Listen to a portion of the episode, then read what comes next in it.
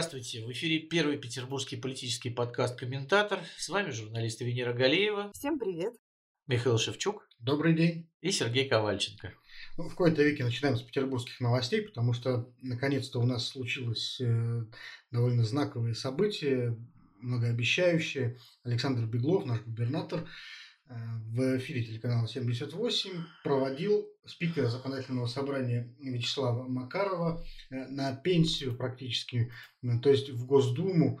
Он сказал, что именно Вячеслав Серафимович Макаров может стать таким тяжеловесом, Э, который может объединить э, депутатов Петербурга и э, для реализации каких-то проектов в городе и в области. В общем, пора ему Вячеславу Макарову отправляться в Госдуму, потому что он может принести большую пользу Петербургу. Там в этом был смысл спича Александра Беглова. Очень, как мне показалось, он таким довольным выглядел, когда его произносил.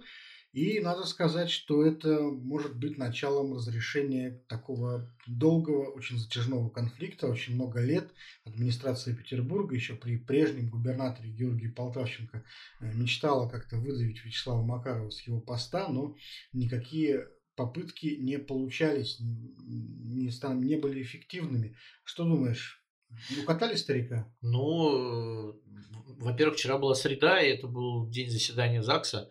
У Макарова про это спрашивали, потому что слухи о том, что он идет, ходили уже не первый день.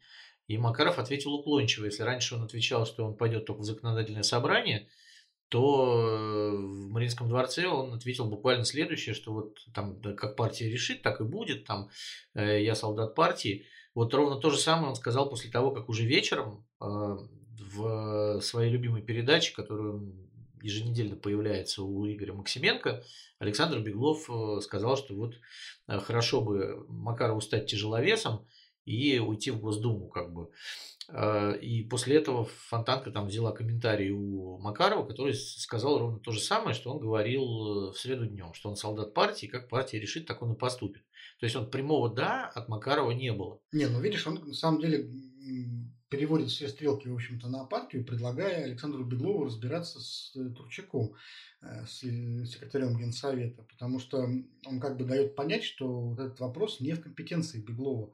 На самом деле губернатор, говоря такие вещи, он ну, с точки зрения бюрократического мира совершил вообще ужасную бестактность, Э, он не мог никаким образом, в общем-то, такие вещи говорить, потому что он глава исполнительной власти и формально э, не имеет отношения к законодательной власти, и он не имеет отношения никакого к Единой России, и таким образом он вот может только высказывать пожелания. Да, он, конечно, облег, а, облег свое э, мнение в форму именно пожелания, там какого-то мнения частного, да, но всем понятно, что вот Александр Беглов, наверное, дошел до ручки. Наверное, уже просто не оставалось никаких других способов как-то уговорить Макарова, и он попробовал сделать это явочным порядком. То есть заранее объявить, что вот вслух объявить, да, что вот э, Смольный хочет, чтобы спикер ЗАГСа ушел. Ну да, потому что, например, я не припомню таких пассажей, чтобы э, люди на такой должности доверяли кому-то другому объявлять о своем будущем только если не это не Владимир Путин, например, да, или не президент Дмитрий Медведев, как было с Валентиной Матвиенко. А так получается, что вот э, Беглов почему-то комментирует политическое будущее Макарова. Вот. Ну, кстати, надо, наверное, в двух словах объяснить, почему, собственно говоря, а, это важно и в чем вообще интрига здесь и конфликт. Э, я упомянул, что вот очень долгое время был конфликт между спикером ЗАГСа и э, Смольным. Э, с чем он связан? С тем, что Вячеслав Макаров, несмотря на всю свою вот эту вот солдафонскую э, как бы показную дисциплинированность, да, показушную, он все-таки оставался человеком самостоятельным и в законодательном собрании э, правил, так сказать, своевольно и, самое главное, полностью контролировал выборы всех уровней в Петербурге, и ЗАГСовские, и муниципальные, и всегда сам брал на себя Э, право окончательно согласовывать там, кандидатские списки и так далее. Ну, конечно, ему хватало ума там, не спорить с Кремлем и выполнять там все поручения, как положено, да, но, тем не менее, вот от него зависело, в общем-то, э, формирование депутатского корпуса в Петербурге, что Смольный, в общем-то, раздражало, потому что ну, слишком это все было. И Макаров так, так или иначе допускал существование оппозиции в ЗАГСе, хотя он, знаешь, там такая была двусмысленная у него позиция. С одной стороны, он вроде как всячески гнобил, а с другой стороны, все-таки использовал их в своих интересах. Если ему нужно было наехать на каких-то чиновников, то выпускал на трибуну вот, наших яблочников, давал им полностью высказаться. В общем, такой персонаж был интересный, да, он э, всячески стремился увеличить политические влияния в городе, и вот сейчас уже все говорили, что он все больше и больше глав районов каких-то своих пытается лоббировать. В общем, такой был тихий, незаметный центр власти альтернативный, который вроде как с точки зрения там общероссийских представлений о добре и зле вроде как ничему не противоречит, но вот э, в смысле э, конфликтов элит и дележа полномочий и власти, он такой был занозой в заднице. Конечно. Венера? Но ну, вы, вы прямо хороните Вячеслава Серафимовича в свадебной фате. Что значит «был»? Ничего еще, во-первых, не решено. Мы, так сказать, на этапе э, экспозиции, да, вот в этой драме, которая, э, судя по стремительно приближающимся выборам в Госдуму, должна разыграться быстро. Да, то есть в ближайшие там, недели-две, э, наверное, наступит развязка. А что здесь можно сказать? Да, я сейчас постараюсь как-то формулировать все аккуратно, но вариантов внутреннего да, содержания этих событий два. Э, либо Валентина Ивановна Матвиенко изрядно теряет э, свои позиции и э, жизненную, и чиновничью хватку, да, которая, которая она славится, либо Александр Беглов бежит впереди паровоза. Да? Ты хотела так э, сказать, я да? как-то... Ну, не, не совсем так. Я вот так зависла, просто я зависла, перебирая в уме все те э, поспешные и, возможно, не просчитанные по своему медийному эффекту э, высказывания и поступки, которые наш уважаемый губернатор совершил за последние, ну, не знаю, ну, год, да, там, давайте не будем вспоминать там, 1 мая 19 когда разгоны митинга вот этого первомайского были и прочее, прочее. То есть мы много раз наблюдаем какие-то э, высказывания или деяния, да, когда э, становится понятно, что исполнительная власть э, не думает о каких-то последствиях, да, то есть на несколько шагов вперед мы не продумываем то, что мы говорим. И поэтому провожать Вячеслава Серафимовича в Госдуму очень-очень преждевременно. Мы понимаем, да, почему он так э, не хочет покидать э, своих любимых петербуржцев и своих уважаемых избирателей и, безусловно, там, своих, ну, не своих, а муниципальных депутатов и глав муниципальных образований, которые э, на его земле э, как-то вот под его не знаю, присмотром и гидой, да, как-то работают. Мы все, все это понимаем. С другой стороны, смотрите, ведь в любой момент история может перевернуться, и мы увидим, что у Александра Дмитриевича намечается Сам... интересный заочный разговор с Валентиной Ивановной. Так, а вы... Ну, поправьте меня, если я не права. Но есть еще, например, третий вариант, э, который заключается в том, что Вячеслав Серафимович просто надоел Валентине Ивановне, вот, и она решила, что все старые долги уже выплачены за вот эти выборы муниципальные в Красненькой речке, э, на которых, если кто-то не помнит, когда-то Валентина Ивановна вынуждена была избираться для того, чтобы стать сенатором. Э, от Петербурга. И вот эти выборы как раз вот организовывал, в том числе Вячеслав Макаров во многом, э, и организовал их так, что, вот, видимо, Валентина Ивановна стала ему немножко должна. И вот, может быть, она просто решила, что уже э, долги все выплачены, и больше она ему ничего не должна, и, в общем-то, он ей надоел. Вот такой тоже есть вариант. То есть, ты думаешь, она 10 лет ему выплачивала этот долг? Я вот что-то сомневаюсь, как-то слишком, слишком уж благодарной должна была быть Валентина Ивановна. Вот. На, насколько я понимаю, там э, несколько другие отношения. Вот. Есть э, некий клан, который вокруг нее существует, людей. Ну и Вячеслав Серафимович вроде бы, по моим данным, в этот клан входит. А, и он, в общем, Валентине Ивановне-то лично за эти годы не сделал ничего плохого, а только наоборот. Вот. И у нее, мне кажется, нет никаких причин для того, чтобы Вячеслав Серафимович лично ей-то надоел. Да нет, почему? Как в футболе, знаешь, вот постарел игрок, как бы не показывает той игры, что раньше. Ну, вот надо его на трансфер выставлять. Ну, не обязательно делать в долгах, да, просто вот, ну, не тянет больше человек. Какие-то новые люди пришли, которых ну, надо поставить. Насколько мы помним Валентину Ивановну, она своих старых друзей не бросает никогда, даже при, э, при не очень хороших историях, да. А, ребят, ну на самом деле, если все так, как говорит Миша, то это будет очень нехилый э, сигнал всей системе, которая у нас, в принципе, на федеральном уровне э, по всей вертикали просто держится на принципе своих не сдаем. Если окажется, что все как бы там, вот как в сказках русских народных, кот стал старый, мышей стал ловить плохо, и вот хозяин его выносит в лес, сажает на пень и говорит, ну, мужик дальше сам. Вот, если что-то такое произойдет вот на нашей вот этой поляне, у нас же вся система порушится. Вы что, ну не будет этого никогда. Своих не сдают. Нет, ну почему, почему мы говорим, что их сдают? Да, человека отправляют на формально вообще на повышение в Госдуму. А как вот посмотри, поступают там с бывшими губернаторами? Слушай, да какое это повышение? Очень часто Нет. вот губернаторы, понимаешь, они сидят, когда их надо вот убрать, куда их отправляют? Совет Федерации. Совет Федерации, например. Ну вот, это же не, не считается, что человека сдали. Нет, ну понимаешь, почетная пенсия это именно Совет Федерации, потому что Госдума, как бы, да, это статус но при этом ты должен сидеть э, там на этих заседаниях сумасшедших, э, которые проводит Володин, и по 8 часов голосовать там без иногда выхода в туалет, как бы. То есть э, депутат Госдумы сейчас это довольно унизительная история. Ну, я сенатор думаю, я сенатор думаю, ничего что... не решает, но это более комфортная позиция. То есть вот ты сенатор, как бы, да, там ты вроде бы как и со статусом, с неприкосновенностью, но тебя вот так Валентина Ивановна не напрягает, как думских депутатов. Поэтому мне кажется, что логичнее, если бы отправлять Вячеслава Серафимовича на почетную пенсию, то отправлять его уж к Валентине Ивановне в Совет Федерации.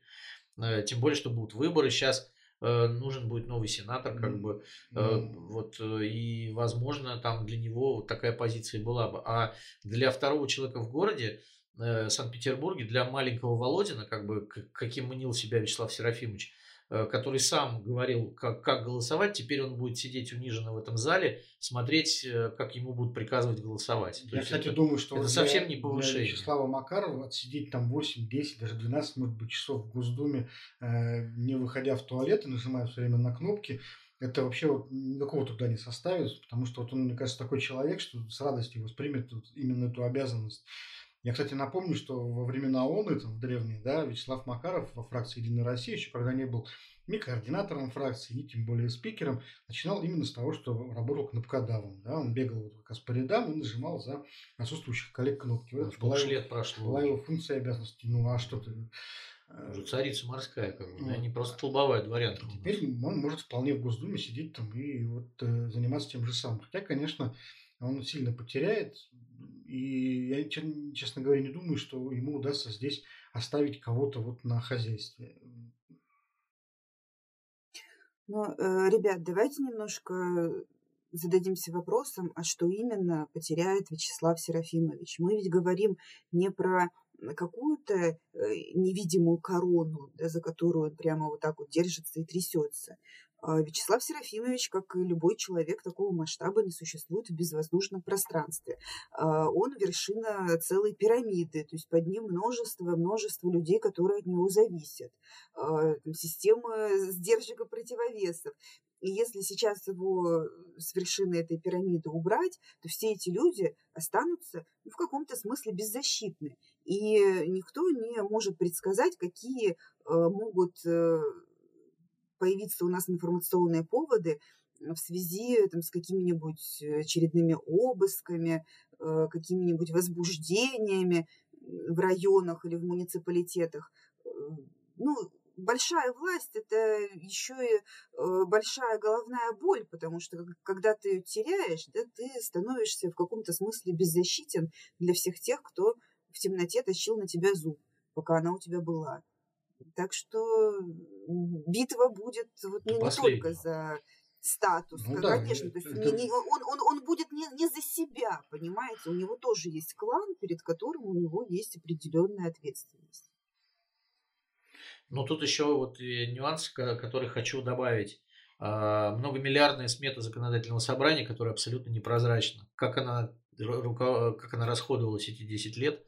То есть вот э, это может быть большой ахиллесовой пятой. Да много чего там, бюджетная поправка, разговоров очень много ходит по поводу того, как она э, тратилась, эта депутатская поправка, кем, э, как, да, вот мы видели дело Романа Коваля, например, который сейчас сидит. Это не единственное такое дело у нас было, конечно. Да, да это не единственное дело, да, но на самом деле а, ослабевший, как бы упавший в битве лев, как бы его будут добивать уже. Поэтому, мне кажется, Макаров это должен прекрасно понимать. Ну, и, я, я и поэтому он не говорит, да, да, да, как бы все, я на все согласен, ребят, давайте ну, я прямо. Но вот члены его команды, Сергей Соловьев, Александр Тердинко, уже э, ранее дали понять, что собираются выдвигаться на праймерис. И, видимо, тоже вот вместе с Вячеславом Макаровым должны покидать ЗАГС. Но, насколько я понимаю, ни Соловьев, ни Тетердинко не являются людьми ближнего круга Макарова. Ну, но тем не менее, вот тем это... не менее, это вот Соловьев вице-спикер, да, Тетердинко кандидат фракции. Это означает, что будет меняться полностью все руководство э, и в ЗАГСе, и в Единой России, в Петербургской. Пойдут какие-то новые люди. Конечно, да, очень много сейчас народу, конечно, там, волнуется, да, и думает, что с ними теперь будет.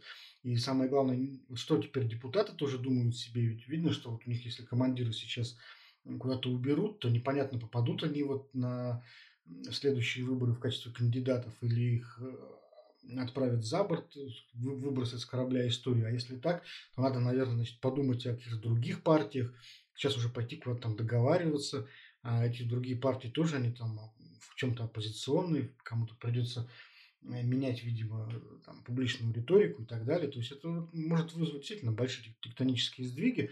Но я думаю, что сейчас Макаров будет, конечно, цепляться до последнего. Вот, и у него есть свои ресурсы. А я вообще, знаете, о чем предлагаю поговорить? Какое, собственно говоря, это значение может иметь для города, для парламента? Вот у нас есть законодательные собрания, которые, по идее, по Конституции, по идее, являются, в общем-то, выразителем народных интересов, представителем горожан. А, что вот в этом смысле может измениться для города? Ну, смотрите, вот значит первая история. А, генеральный план развития Петербурга, который должен был рассматриваться еще в декабре, это рассмотрение было отложено. Потом а, оно было отложено на весну, и теперь оно отложено на после выборов.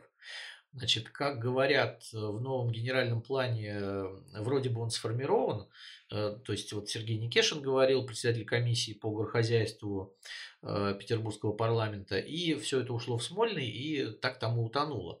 И они опасаются, что сейчас в этот генеральный план будут вноситься такие решительные корректировки. В частности, вот у нас вот эта вот широтно-вылетная магистраль, торжественное открытие строительства было на прошлой неделе. И э, еще очень много участков земли, по которым она должна пройти, э, имеют другой статус, во-первых, в генплане, во-вторых, э, принадлежность, и это нужно срочно менять для того, чтобы земли эти щедро раздать инвесторам, новым уже. Ты думаешь, при Макарове бы это вот ничего ну, не вот, поменяли ну, не ну вот смотри, э, вчера, э, точнее не вчера, а на прошлой неделе у нас опять же э, в среду вечером Э, после заседания ЗАГСа, э, э, вот когда Макаров это все говорил, потом на следующий день, в четверг, было заседание комиссии по городскому хозяйству, где было, были одобрены поправки в закон о зеленых насаждениях. Да. И очень многие парки, на которые претендовали инвесторы, были включены в ЗНОП. В частности, администрация бодалась за расширение Южного шоссе, там полтора гектара от э, парка интернационалистов должны были оттяпать, и Смольный не шел ни на какие компромиссы, и ЗАГС э, это внес поправкой в закон о ЗНОП, э, и еще несколько таких же парков. Э, Муринский парк, Жевский да, Муринский, Ржев, Ржевский лесопарк. То есть вот, вот это реальные дела парламента времен Макарова, который мог показать Смольному, что вот а мы не хотим. И не то чтобы не хотим, а мы вот сделаем так, как мы считаем нужным. Э, Беглова, конечно, такой парламент абсолютно не устраивает. Ему нужно, чтобы они как бы одобряли все, что приходит из администрации, чтобы это как вот Московская городская дума называется, да, Мосгорштамп. Э, все, что не придет из мэрии Москвы, все как бы проштамповано сразу, без всяких обсуждений. Я замечу вот маленькую реплику вот. вставлю. Это несмотря на то, что вот э, пару лет назад на последних выборах Мосгордумы там победила куча оппозиционеров, и вся страна радовалась и говорила, вот сейчас вот наши оппозиционеры в Мосгордуме там ого-го, вот, а оказалось, что они совсем не ого-го, никаких оппозиционеров оттуда не слышно, и вот какая Мосгордума была, такая, в общем-то, и осталась. Да, ну там за исключением нескольких голосов оттуда доносящихся, то есть э, а питерский парламент, вот реально, когда я посмотрел вот этот перечень э, территорий, внесенных в зеленые насаждения, э, я понял, что это реально такая маленькая революция, потому что даже люди, которые знакомы с процессом, они говорят, что годы уходили на борьбу за какой-то участок земли, там, э, который они пытались сохранить от застройки.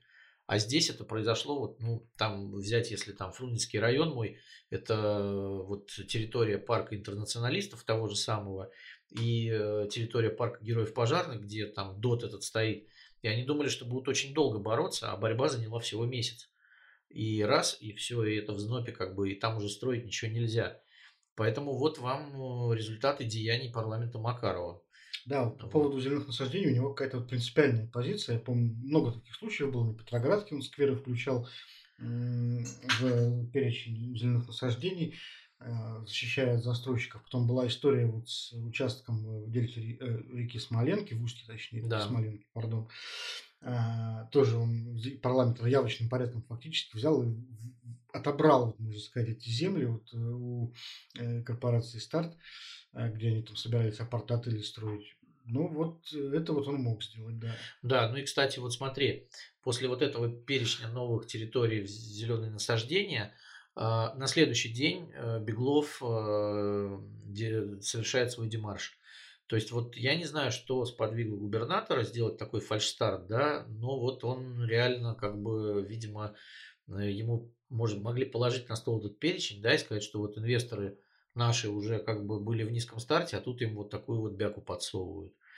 И, ну вот, понимаете, какая штука? Если бы это было сделано корректно и с согласия обеих сторон, то, скорее всего, это сделали бы в июне. То есть до июня парламент работает, как работает.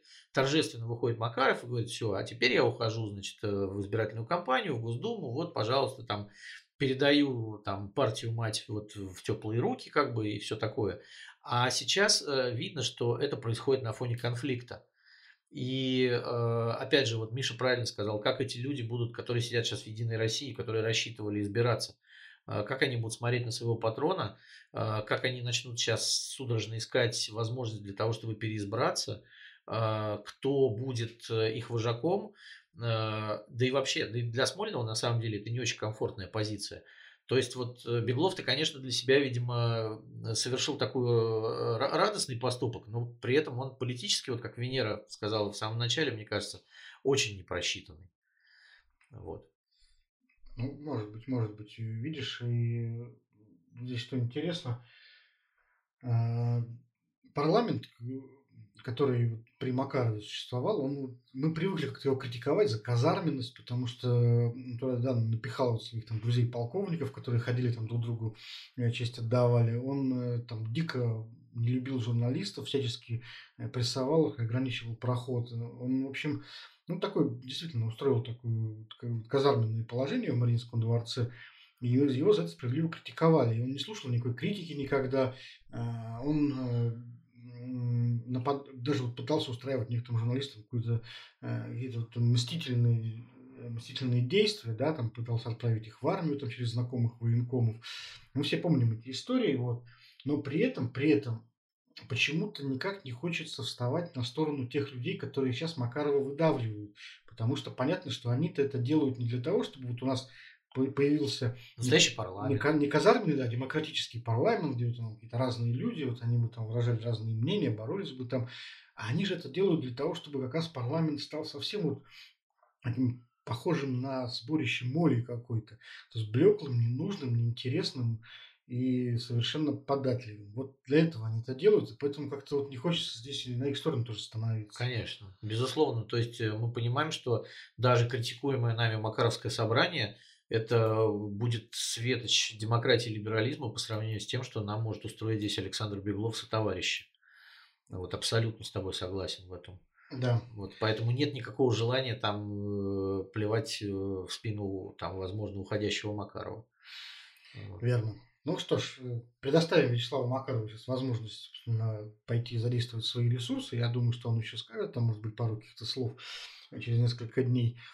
Вот, а может, и сама Валентина Ивановна. Может быть. Вот другая интересная история тоже нашумела в интернетах, очень меня заинтересовала. Советник министра обороны Андрей Ильницкий в интервью журналу «Арсенал Отечества», который я, честно сказать, никогда до этого не слышал, ну, какой-то вот профильный э, журнал рассказал о том, что вот против России сейчас развязана ментальная война Западом. А, вот были, есть, говорит, классические войны, есть кибервойны, где уничтожается инфраструктура противника. А вот сейчас такая вот ментальная война, где уничтожается самосознание человека, цивилизационное. То есть какие-то вот э, у него пси-войны, знаешь, вот как в компьютерных играх, то есть там стоят такие излучатели, и вот э, людей перемонтируют э, их сознание, да, или как у Стругацких это было э, в романах. Ну вот меня просто удивило и немножечко напугала эта история, потому что мы вот вроде бы много лет готовились к обычной войне, и вот всяких ракет там наделали новейших, гиперзвуковых, лазеров всяких боевых наделали. И все зря. И да, и все зря. И уже чистое белье надели, успели надеть, потому что нам уже пообещали, что мы вот сейчас будет э, ядерный какой-то конфликт, и мы в рай отправимся, а враг не отправится. И вот оказывается, что, понимаешь, вот не нужны никакие ракеты, мы все это зря делали. Оказывается, как говорит Леницкий, Запад не собирается с нами воевать, а он вот собирается нам вот в мозг внедряться, понимаешь? Ну да, вот все, что у меня возникает в голове по этому поводу, это слово чипирование, которое стало знаменитым. Что вот люди э, реально поверили уже. Вот мы говорили про этот феномен, да, что вот они сначала сделали вот эту пропаганду, а потом сами стали потихонечку в нее верить, да, потому что говорят, что тот же Владимир Путин с удовольствием смотрит новости на государственных каналах. Поэтому и страшно подумать, что в голове у заместителя министра обороны творится, которые, в общем, тоже э, люди не молодые, да, и подвержены всяким, значит, э, страшным мракобесным вещам. Поэтому тут удивляться не стоит. Мне кажется, вот у Венеры есть конкретный пример, как э, подобные вещи материализовывались в петербургской полиции, например. Расскажи нам, пожалуйста, что ты там видела на стендах.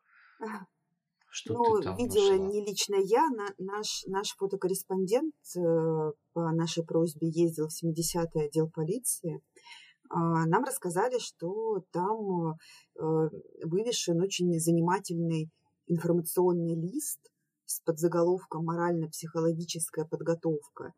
Выглядит это как такая э, многотиражка, да, ну, формально там есть шапка, выходные данные, верстка такая достаточно обычная для э, каких-нибудь муниципальных газет, но формата 4, распечатка на принтере. А, и э, привлекло внимание то, что, во-первых, информация там была посвящена зарубежным исследовательским структурам, которые вредят Российской Федерации, это враждебно настроенные по отношению к стране. И сопровождалось это все иллюстрацией Э, мускулистой руки, которая душит змею. На змее написано русофобия, и все это сопровождается лозунгом «Беспощадно дави русофобию, иначе русофобия задавит тебя». Э, в принципе, это, конечно, такой артефакт, э, не знаю, можно сказать, что вполне возможно, что это эксцесс исполнителя, можно было бы, но мы запросили официальный комментарий ГУ МВД, Э, по Петербургу и Ленобласти, и там нам объяснили, что, в общем-то, все, что появляется в информационном листе, это не случайность, все это регламентируется и тема, и содержание э, нормами ведомственных нормативных актов, определяющих морально-психологическую работу с сотрудниками органов внутренних дел. И занимается этим всем управление морально-психологического обеспечения. То есть еще и вот такое есть. Э, но э, воспитательная работа с сотрудниками МВД не ограничивается стенгазетами. А, это довольно большой объем информации. А, он публикуется в таком частично э, открытом виде на официальном федеральном сайте ГУМВД Российской Федерации. Там даже по названиям файлов видно, что сотрудникам полиции приходится изучать матчасть не только касательно каких-то вещей, которые напрямую имеют отношение к обеспечению безопасности граждан или правопорядка на местах. Да, то есть не только про экстремизм, про оборот наркотиков, про э, какие-то вещи, связанные вот именно там, с преступлениями там, против личности, э, но и э, то, что в советское время было принято называть политинформацией. То есть э, средства и способы подавления оранжевых революций, а, вот те самые а, вредоносные исследовательские, зарубежные исследовательские организации, попытки США и Европы пересмотреть итоги Второй мировой войны. А, вот э, такие вот вещи тоже включаются в воспитательную работу с рядовыми сотрудниками. А что касается конкретно вот этого листка, последующих комментариев не было от э, ГУМВД, но картинка со змеей – это агитка такого движения «Народный собор», которое само себя позиционирует как православное движение. Э, автор э, информационного листка даже не стал ретушировать знамена Народного собора внизу под этой картинкой. А сам Народный собор основу позаимствовал у нацистской Германии. Это э, агитационный плакат 1931 года. На змее было написано «Марксизм и крупный капитал», и лозунг гласил «убьем ложь», ну или как-то вот так, задавим ложь. А, и вот э, сторонники Гитлера это все использовали а, для анонсирования своих э, мероприятий. Да? То есть это афиша к одной, из встреч НДСРП.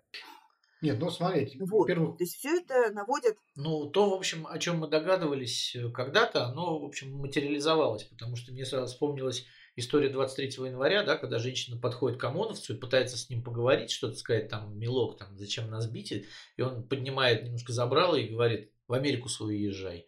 То есть это, эти листки все, конечно, работают. Нет, ну слушайте, справедливости ради, я там отмечу, что вот образ э, руки, э, сжимающей змею, душащей змею, он очень востребован в самых разных пропагандистских э, там, системах, был в разных странах и его и советская пропаганда использовала в полный рост, только в данном случае на змеи там как раз писали, это тоже капитализм в основном, ну или что-нибудь еще, что угодно можно написать.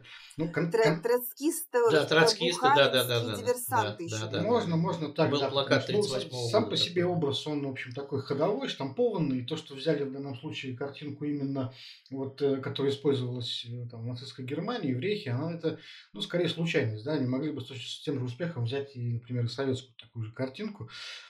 это, ну, на здоровье. Суть дела это не меняло, потому что... Миша, я, я, с тобой, я с тобой не согласна, ну... я с тобой не согласна. Это не случайность, потому что э, картинка со змеей, вот если там посмотреть по э, живому журналу, да, там по каким-то его уже полуархивным записям э, начала э, десятых годов, она довольно давно ходит, ее расклеивают в лифтах, там, не знаю, на э, дверях э, подъездов, э, и э, ее используют именно такого права радикального уклона а, организации. Есть варианты с флагами Народного собора, есть варианты, когда на, а, на руке, на запястье а, имперский флаг.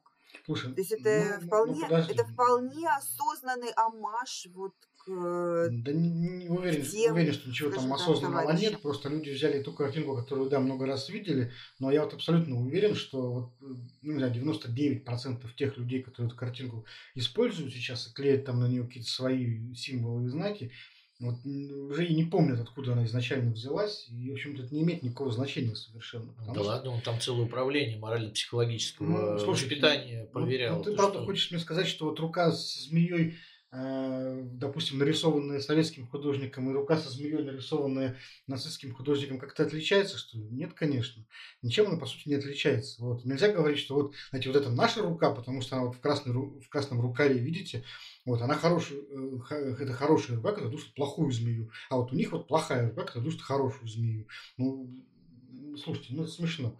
Понятно, что сущностно это ровно одно и то же, потому что все эти э, фашистско-языческие доктрины, они, в общем, были до степени смешения схожи в э, Рейхе и в Советском Союзе. Вот я имею в виду именно статическую составляющую. Ты погоди, ты сейчас тут это сравниваешь. Сейчас закон Яровой новый нарушаешь. Я сравниваю, сейчас нельзя сравнивать. Во-первых, не строя эстетику. Во-вторых, э, то, что одни и те же примерно образы и символы использовались в дизайне обеих государств, они, это, ну, это неоспоримо, да, если мы увидим там карикатуры, там, не знаю, советские на капиталистов, на западных, и там гитлеровские карикатуры на, допустим, евреев, то мы увидим, что вот изображались они ну, плюс-минус там, и то одинаково, да, с этими носами, с ушами, в каких-то там вот э, нелепых позах и с большими пузами. Вот. Э, то есть я просто хотел сказать, что да, это важно, что картинка взята из нацистской Германии, но э, принципиально принципиально она могла быть взята из совершенно из советского какого-то вот бэкграунда и точно так же использоваться вполне. Ну, все возможно. Понимаешь, вот сама идея того, что есть вот свое, да, а есть чуждое, вот эта вот демаркация. Вот это главное, понимаешь? Чуждое это то, с чем они борются, на да, самом вот деле. То, да. Причем здесь как бы идет такая обратная логика. Не э, это чуждо, и поэтому мы с ним боремся, а это чуждое, потому что мы с ним боремся. То есть с чем мы боремся, то и чуждое. Вот, вот она, понимаешь? Это такой волюнтаризм, который позволяет власти в любой момент объявить э, вот, чуждым, ненужным, вот все что угодно. Вот Николай Патрушев тоже на днях э, выступил с заявлением, где э, нападал на то, что Запад внедряет у нас вот чуждые идеалы и нормы, как он говорил, навязывает какие-то реформы нам не свойственные. Э, я, честно говоря, вообще не понял, о чем он говорит, какие реформы, потому что у нас вот политическая конструкция в России, она внешне, в общем, совершенно копирует западную, да, с парламентом, с выборами, и какую то реформу нам навязывают, не очень понятно. То есть, но так, или иначе, понимаешь, он говорит о том, что вот есть что-то чуждое, да, он наверняка вот это все копирует из каких-то воспоминаний еще советских времен, вот он помнит, что вот там вот была чуждая мораль, вот антисоветская, и вот ему бы хотелось, наверное, чтобы сейчас так же точно было.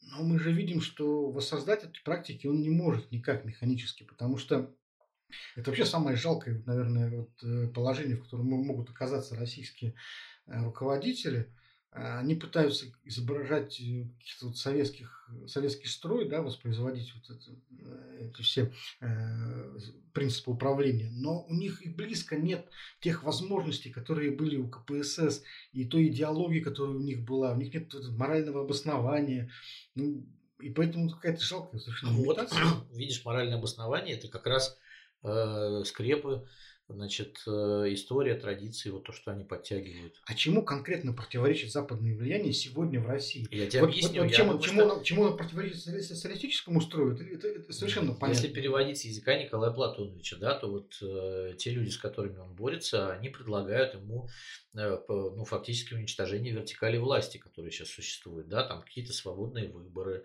э, значит, э, сменяемость власти, независимость судов, о которой все время говорят либералы. Это это все чуждо нам. Вот. У нас э, царь назначает э, судьи, у нас э, там царь контролирует выборы во все уровни, да, там ну, есть вертикаль его партии. И я думаю, что если дать волю Николаю Платоновичу, так было бы еще все жестче, да, и, ну, и он бы назначал полпарламента. Как за, заметь, заметь, что вслух это никогда не произносится, никогда не описывается такая структура. Всегда употребляются только абстрактные ну, термины. еще. Потому что вслух вот об, о том, о чем ты говоришь, пока все-таки нельзя говорить, нельзя в этом признаваться. Не может признаваться вот, нельзя, бороться-то с этим можно. Вот как бы Патрушев что ни говорил, вот он все равно не, не смеет вот признаться, что у нас в России все устроено не так, как написано в законах, и власть, собственно говоря, постоянно гражданам врет. Ну вот. так это, ну, ну по факту так и происходит, да. По факту и поэтому сидит, и, и именно поэтому сидит Навальный, а не потому, что он там не явился в, в какой-то УФСИН зарегистрироваться, вот и, вот да? и, вот а и... сидит он именно потому, что он посмел бороться с их, э, значит, коррупцией Э, которую они считают своей просто привилегией, да, за то, что мы э, много хорошего сделали для страны, они же вовсе не считают, что это коррупция, да, я имел там несколько бесед с людьми, никакая даже, это просто благодарность. Вот именно поэтому, вот. именно поэтому, собственно говоря, у власти ничего не получается. Ни в борьбе с коррупцией, ни в борьбе с оппозицией. Потому что если у тебя нет э, вот настоящего идеологического... Морального обоснования вот, того, что ты делаешь, ну так естественно его и нет, его и не может взяться. Потому ну. что если начать говорить правду вдруг, то все офигеют от, э, как и, бы, да, кто сладко спит пока. И еще. бороться у них не получается на самом деле, потому что вот мы, конечно, все реагируем на всякие громкие дела, э, там, когда блогеров арестовывают за репост там, или что-то там запрещает власть в очередной раз. э, или даже когда Навального сажают, но при этом мы все видим, что э, все продолжает на самом деле работать, понимаешь? Одного блогера сажают за репост, и тут же в Фейсбуке еще там 100 или 1000 блогеров вот на эту же тему делают записи примерно теми же словами, и власть не может с ними ничего поделать. И вот, допустим, вот власть сажает Навального, хорошо, да, но вот на улице, на, на улице выходят э, там десятки тысяч людей на митинги, с ними ничего нельзя поделать. Вот они там, допустим, какое-то количество могут там захватить, там побить, в автозаки запихать. Но они не могут всех это сделать, всех запихать в автозаки, понимаешь? Вот в советское время это никому не приходило в голову, потому что просто потому что не приходило. Ну, просто потому что репрессивная машина была такой, такой зверскости, что все прекрасно понимали, да, что проще либо уехать на Запад, либо сидеть молчать. Да дело даже Потому что если ты рот откроешь свой, то ты получишь по полной программе. Мне кажется, это не одним только страхом объясняется, вот. а тем, что в Советском Союзе, в принципе, в системе не было возможности для альтернативы. Она была вот, не то, что запрещена, это, это больше, чем запрещена. То есть она была, ну, не знаю, не конструктивно не предусмотрена никакая альтернативная позиция. Человек, ну, да, тебя в психушку посадят, человек, лечить, человек, который, который как-то вот был недоволен советским строем, советским политическими порядками. Ну, в общем, ну, даже некуда было пойти, некому примкнуть. Э, поэтому никому не приходило в голову даже вот э, самому высовываться. Э, и вот эта система, она ну, считалась как бы просто ну, единственно возможной. Вот. Для ну, людей старшего поколения часто встречается, когда ты тоже спрашиваешь, а почему вот вы не там, не знаю, не проявляли недовольство там чем-то. Они говорят, ну вот мы просто не знали, что бывает по-другому, что вообще может быть по-другому. Слушай, ну борьба не борьба, как бы неэффективна, но я тебе могу сказать, что практически все московское руководство э, фонда борьбы с коррупцией либо за границей, либо разгромлено, да, там, либо сидит. То есть вот, вот тебе результат. То есть Николай Платонович не, не просто так языком чешет, он еще и дубинкой размахивает. Ты понимаешь, ты можешь посадить конкретного человека, но ты не можешь ничего сделать с общественной моралью, с, э, там, с тем же самым влиянием Запада.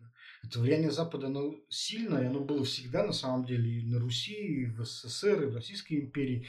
И оно гораздо больше, чем вот нам, знаешь, пока как, не, нам пока кажется. Не видно чтобы кто-то вот. собирался и бороться он, за эти ценности. И он с этим ничего не может поделать, хотя наверняка он хотел бы там позапрещать там кучу всяких там Моргенштернов и прочих э, там, рэперов, не знаю. Ну, такая, такая моральная тоже цензура должна осуществляться. И, в принципе, без нее вот советское общество идеологически не построить никак, без этой, без этой морали, без ее и без контроля. У него для этого, знаешь, вот нет возможности. Бодливой корове бог рогов не дает.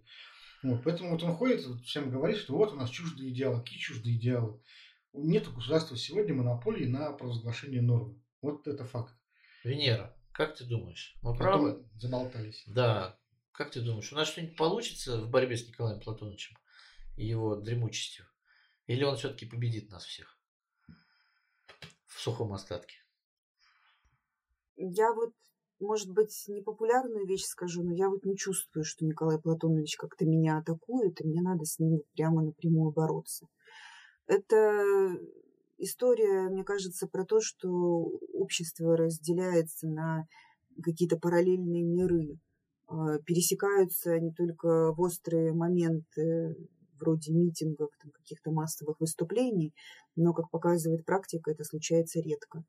А, бомбанет ли это когда-нибудь, да, когда эволюция этих, внутренняя эволюция этих параллельных миров там как-то совсем в разные стороны разойдется, вот это уже вопрос интересный. Но пока что я вижу, что да, вот идет какое-то очень серьезное разделение общества на э, нас и них, причем как бы вот в разных совершенно слоях и измерениях. То есть ты можешь э, очень удивиться, если вдруг э, там, выяснишь, что происходит в черепной коробке там, какого-нибудь твоего соседа по лестничной площадке, при этом не обязательно он будет служить в полиции или где-то в силовых структурах.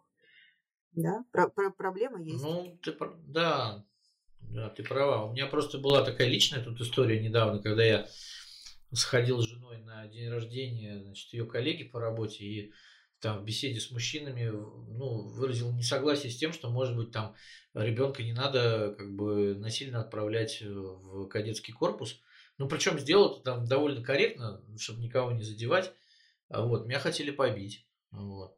И пришлось это самое уехать. Вот. То есть люди сказали, что я не патриот, э, не там, э, значит, э, враг России и все такое прочее. Ну, ну, заметьте, я, я был в офиге, честно говоря, потому что, ну, я, я просто сказал, что, может быть, там у ребенка самого спросить, хочет он в кадетский корпус или нет, да, и не запихивать его туда. Ну, видишь, ты вошел, как бы прикоснулся с этим другим, другим миром, про который Венера говорит, но тем не менее, твой-то мир у тебя все равно остался. То есть, вот правильно, да, Конечно. ты говоришь, что Э, происходит э, раскол в обществе. То есть люди, которые хотят, допустим, воспроизводить там советские практики, какие-то патриотические, они могут, в принципе, вот как-то вокруг себя создать там нужные иллюзии, да, и свой какой-то мирок вот организовать, и в нем жить, и там что угодно там писать, говорить и так далее. Но другой-то мир при этом все равно остается. Вот мир, в котором люди читают там иностранную прессу, ездят за границу. Ну ладно, сейчас коронавирус, но я в целом говорю. Э, потребляют западную культуру, в общем-то, в любых совершенно дозах и количествах. Это все есть. Вот. А в советское время, например, этого вообще в принципе не было, не подразумевалось никак. Вот. Ну да, ты, ты с одной стороны прав, но с другой стороны, как бы, э, ну, ты говоришь про то, что можно прямо не соприкасаться с этим, а с другой стороны, вот неделю назад ты сам соприкоснулся с обыском, да, вот, не, не желая в этом поучаствовал в следственных действиях, да. То есть э, тут, понимаешь, не знаешь, когда ты повернешь за угол, и с тобой э, приключится вот такая нехорошая история. Ну, конечно, она, она, знаешь, может, да. она может быть. Это не то, что вот раньше мы там смеялись и все общались там с и как, бы это все было такой игрой, да, там кто в Единой России, кто э, в такой газете работает, кто в другой, кто в третьей, а потом выяснилось, что мы уже, собственно, с тобой не работаем э, в средствах массовой информации, может, не, не, не совсем по своей воле, да, и работали бы, да. Э, а вот, понимаешь, время, оно, это все плавно с нами происходит. Это не то, что вот сегодня бах и, и нас нет прямо. А это вот, э, вот если бы лет 15 назад мы об этом бы поговорили, то да, наверное, э, офигели бы от своего нынешнего, может быть, положения, да. А вот. Да, наверное, еще если в 2013 году бы кто-то сказал, что мы там с Украиной будем воевать, то сказали бы сумасшедший человек. А поди ты, вот э, раз и получилось, как бы, да. И это все происходит постепенно. Они же сейчас, они же хитрые, как бы, они там в своих спецслужбах знают, что не надо, наверное, там передавливать, как это было в советское. Надо постепенно снижать планочку. Вот тут, тут, тут, тут, тут, пошли вниз, вниз, вниз, вниз. И неизвестно, где вот это вот э, низ этой Марианской впадины, да, когда батискаф уже вот, опустится вот, вот, на дно. все дело, что рано или поздно они вот. должны будут как раз подойти к этой точке, где уже вот ну, выбор должен стать терминальным, да, или туда, или сюда. И вот я не совсем не уверен, что им хватит смелости вот выбрать, выбрать так сказать, туда, да, совсем уже в глубину вот, э, советского строя. А останется ли выбор, понимаешь? Я думаю, да, ли? потому что, понимаешь, время, может, можно, подумать, что время работает на них, но, может быть, оно работает и на э, нас, потому что люди объективно стареют, и идеология это объективно тоже устаревает. И, в общем-то, если там кто-то рассчитывает, что это все в очередной раз тысячелетнее царство здесь строится, ну, Видите, очень много было правителей, которые хотели вот в истории построить что-то тысячелетнее. Я думаю, что это царство закончится на конкретном человеке, который им сейчас управляет. Вот реально, как, как только он закончится, так и закончится это царство. Может быть, может быть. Ну, вот. Ну, кстати, интересно, это что-то мы вспомнили, знаешь, вот в этом рассказе а, о там, разделении людей. Вот прочитал интервью задержанного, арестованного даже, если быть точным, предпринимателя Бориса Шпигеля, основателя и руководителя фармацевтической компании Биотек. Вы, наверное, про него э, слышали. Он был задержан несколько дней назад вместе с губернатором Пензенской области Иваном Белозерцевым. Считается, что вот этот Шпигель, значит, давал взятки Белозерцеву за какие-то э, преференции при распределении контрактов. Э, Белозерцев, соответственно, получал эти взятки. И, в общем, они вот сейчас оба арестованы. Но вот в этом интервью, понимаешь, Борис Шпигель рассказывает интересную историю. Он вот описывает, что как у него хотели отжать бизнес. То есть он считает свое дело политическим заказом полным. И вот он рассказывает, вот ко мне приходил там сотрудник значит, из органов, да, и прямо вот открытым текстом говорил, мы должны, значит, отдать э, нам часть своего бизнеса. Долю. Долю, долю в этом да. бизнесе вы должны нам его отдать. А Шпигель, значит, отказался. Ему пригрозили, что тогда мы с вами будем по-другому разговаривать. И вот буквально вот через пару месяцев действительно с ним разговаривают по-другому. Причем, говорит, его задерживал тот же самый сотрудник, который прямо ему в глаза сказал, что ну что? Да, да, да. Вот, типа. вот вы, не, вы не хотели да, сотрудничать, теперь вот так, да. И вот еще у него была такая фраза, что, дескать, в России весь фарм-бизнес под силовиками, то есть, насколько я понимаю, это означает, что вот ко всем крупным предпринимателям этой области фармацевтической приходили э, такие вот, значит, люди, и вот все, значит, делились этим бизнесом, а вот один только Шпигель отказался, и вот э, чем это закончилось. Ну вот это, понимаешь, вот смотри, человек рассказывает на всю страну, да, в популярном издании, да, в коммерсанте. Ну да. По сути, описывает вот э, от- открыто э, схему, ну, абсолютно антизаконную, даже не противозаконную, а антизаконную. То есть силовики приходят и отжимают бизнес. Миша, это называется рэкет вообще-то. Это называется рэкет. Это рэкет называется, это- да. вот, рэкет это На криминал. просторечии. И заметьте, никого это не возбуждает, не интересует. Вот на эту тему никто не пишет, не задает вопросов, не, не- не- не выясняет ничего. Это воспринимается как норма. Понимаешь, вот если ты бизнесмен в России, и там э, у тебя какой-то есть э, э, рывок, да, вот у тебя все хорошо, хорошо, то к тебе приходят чекисты, говорят, пожалуйста, вот на этот счет перечисляйте там, 20% или 30% прибыли. Все. Ну да. И вот это, и это норма. Ну да, Понимаешь? бизнес пониже крышует полиция, всем это известно. Я тоже знаю такие истории, да, что вот сейчас, если раньше в 90-е там, мы говорили, тоже были бандиты, да, то сейчас, когда бандиты приходят э, и пытаются ракетировать малый бизнес, то их отправляют просто вот чуть ли не 0,2 телефон дают. Ну, понимаешь, ну вот это вот ужасно, когда человек рассказывает на, в прямом эфире, что, друзья, у нас есть государственный рэкет, вот, и всем, ну, наплевать, в общем-то, на это. Миш, ты видел, э, на какой прекрасной машине уезжал следователь, который проводил обыск неделю назад здесь? Да, да. Да, я- э, Lexus э, за 3 миллиона рублей. Вот я, честно говоря, очень сомневаюсь, что его доходы позволяют ему иметь такой автомобиль. Но ничего страшного, он даже не стесняется этого. Вот. Поэтому тут э, на самом деле мы уже пришли к тому, что да, силовики сейчас э, это как бы главная властная единица, это, это возможность для кормления. Вот, мелкие силовики крышуют бизнес поменьше, крупные силовики крышуют бизнес побольше, вот и все. И мы находимся в таком спруте, когда это, конечно, никакое, Вот, никакая не правоохранительная система, а это э, система мафиозная, такая клановая, как бы, э, и люди идут туда не для того, чтобы э, там защищать закон, порядок, а для того, чтобы обогащаться и крышевать, э, ракетировать. Вот, В общем, это есть, видимо, вот те идеалы и нормы, которые являются нам социально близкими, вопреки Ну. чуждым идеалам Запада. Да? Ну что ж, друзья, надо, наверное, нам уже за- заканчивать наш очередной выпуск, потому что время подходит к концу.